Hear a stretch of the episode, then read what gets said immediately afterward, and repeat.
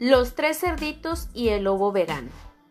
Un día del año 2020, los cerditos decidieron remodelar sus casas y sanitizarlas. Al terminar de hacer los arreglos, tomaron sus cubrebocas y bolsas reutilizables para ir al mercado vegano que estaba cerca de sus casas y surtir su lista de comida saludable. Como era poco lo que había en la tienda, decidieron comprarlo todo y repartirlo por igual.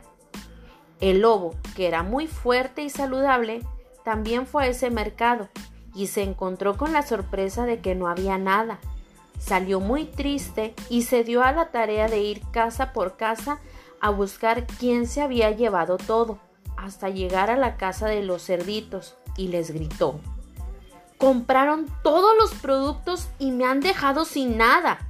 Si no lo comparten, voy a destruir sus casas. Ok, ok, dijeron los cerditos. Entra y siéntate allí para que comas con nosotros nuestra rica comida. No pasa nada. Entonces el lobo dijo, Ah, era más fácil de lo que pensaba. Gracias, amiguitos.